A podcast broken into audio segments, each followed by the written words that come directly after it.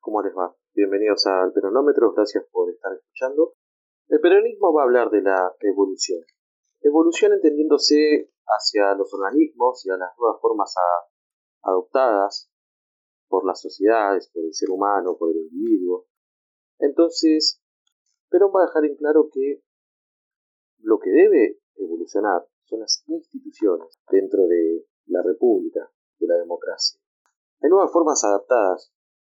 El ser humano se adapta en momento y realidad, que está relacionado con la realidad que está viviendo. Vamos a hablar que históricamente se podría decir que el hombre arranca aislado, luego se forman sectas, caudillos, hasta conformar las naciones. Y Perón va a decir que la evolución se da a través de un movimiento pendular, donde se va del individualismo a la socialización. Y la evolución se da como un hecho total. Hay una función del gobierno como problema social e incluso como deben evolucionar las instituciones, Perón va a decir que hay un método argentino.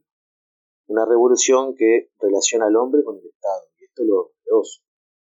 Esto es lo novedoso y lo importante. Y lo rico de la doctrina, que la revolución se va a relacionar el hombre con el Estado lo cual llevará a la formación de las nacionalidades. Y acá hay algo fundamental que tenemos que, tener en cuenta. Perón va a decir que la evolución va a tener una posición profundamente humanista, donde el hombre va a estar por sobre toda otra consideración, pero con una salvedad, y esto es muy importante, siempre y cuando no perjudique al Estado. Para poder ejemplificar sobre esta, este posicionamiento, Perón va a hablar de Grecia y Roma. Grecia vista como la, la ciencia y la cultura, visto a través del individualismo, cómo desarrolla el ser humano por sí mismo, todo lo relacionado a, la, a lo fructífero de la ciencia y la cultura. Y a su vez va a utilizar el ejemplo de Roma para tener en consideración a las grandes obras en conjunto. Roma representaría al Estado en sí, a un Estado en sí mismo, un Estado fuerte. Entonces vamos a ver que al final de, de la historia entre Grecia y Roma, Roma se termina imponiendo sobre Grecia. Pero a su vez va a decir que Roma nunca va a poder tener la ciencia y la cultura de los. Esto es para poder ejemplificar el equilibrio que tiene que haber entre el hombre y el Estado. No es que el Estado debe ser absoluto y totalitario, como tampoco el ser humano debe ser un individualista exacerbado, lo que predica el liberalismo ortodoxo. Por ende, desde la doctrina peronista nos queda bien en claro el concepto de no ser marxista, no ser comunista, como tampoco ser pro-yanqui, entendiendo a, Estados Unidos como la figura del liberalismo absoluto y pleno. Bueno, no, no, no, no. Acá hay una tercera posición bien fija, que es el justicialismo, pura y exclusivamente la doctrina peronista, la cual se aleja de los extremos tanto de derechas como de izquierdas. Avanzando en la evolución de la humanidad y de las instituciones, Perón va a decir que en un futuro, recordemos que, que es la doctrina filosófica peronista, la cual estamos siguiendo, se produce en 1947, o sea, mediados de eh, la década del 40, ya llegando casi al final.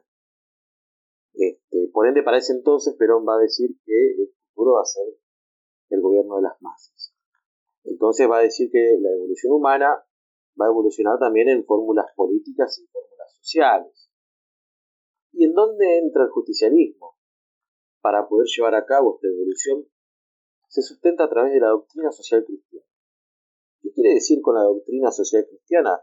Bueno, quiere decir que va a haber una armonización entre lo material y lo moral, y entre la fe y el cuerpo, haciendo una analogía entre el hombre y el Estado, o sea, la doctrina justicialista viene a traer armonía entre el Estado y el individuo.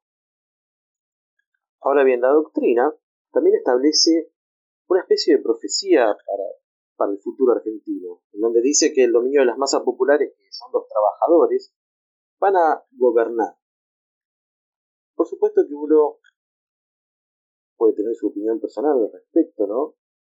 Hoy por hoy podríamos decirse que, podría decirse, mejor dicho, valga la redundancia, que no, no se ha cumplido tal, que estamos camino a, a esta revolución inconclusa, pero que las masas populares, trabajadoras sobre todas las cosas, no, no, no está gobernando, no ha gobernado. Y al menos por cómo se ve actualmente la situación en nuestro país, parecería ser difícil al menos que ser uno, estar muy lejos de ese objetivo. Ahora bien, las instituciones tienen que estar dentro de la evolución. Y hay un objetivo político. El objetivo político tiene que ir desde la política en sí misma hacia la política social.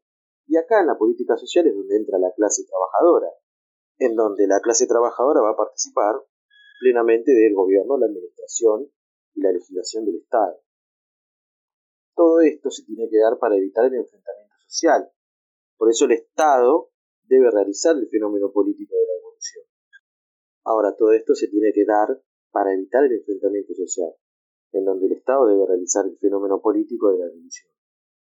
Ahora bien, respecto a los gobiernos populares, Perón va a decir que Perón va a hacer un repaso histórico y va a hablar de los gobiernos de la aristocracia, luego de los gobiernos de la burguesía y por ende del futuro de la masa de los trabajadores.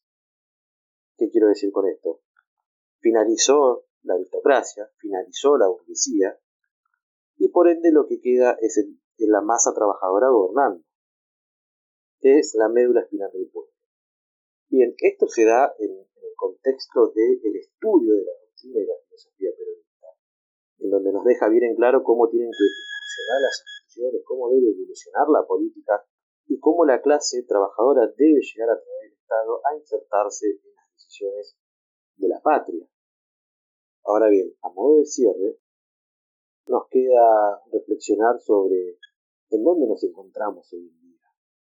Este podcast obviamente es de un aficionado en cuanto a su realización, pero de una persona que, y de un grupo de personas también que nos dedicamos a estudiar el peronismo doctrinariamente. Con lo cual creemos que es una batalla para que no muera el peronismo.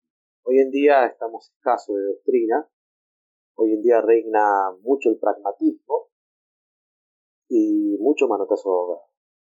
Entonces creemos que es fundamental para que el peronismo no muera y para que nos sigamos identificando como peronistas, estudiar las bases, que son ni más ni menos los escritos del general Juan Domingo Perón, los de Vita, y de muchos contemporáneos de esa época, del primer peronismo, pero por lo pronto nos dedicamos a estudiar las bases, el origen, para ver dónde estamos situados hoy.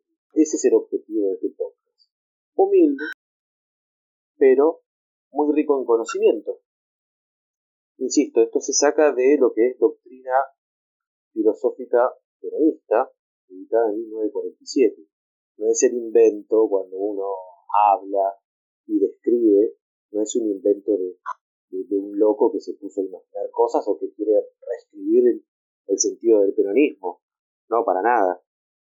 Esto se hace en base a los estudios y a los escritos que, están al alcance de cualquiera, pero que bueno, uno los trae acá para que quizás alguno que no pueda leerlos, que no le interese estar leyendo en todo momento, bueno, uno hace un resumen no arbitrario o tratando de que sea lo menos arbitrario posible para que nos quede claro y llevemos adelante la tarea que nos mandó el general Perón, que es predicar la doctrina justicialista.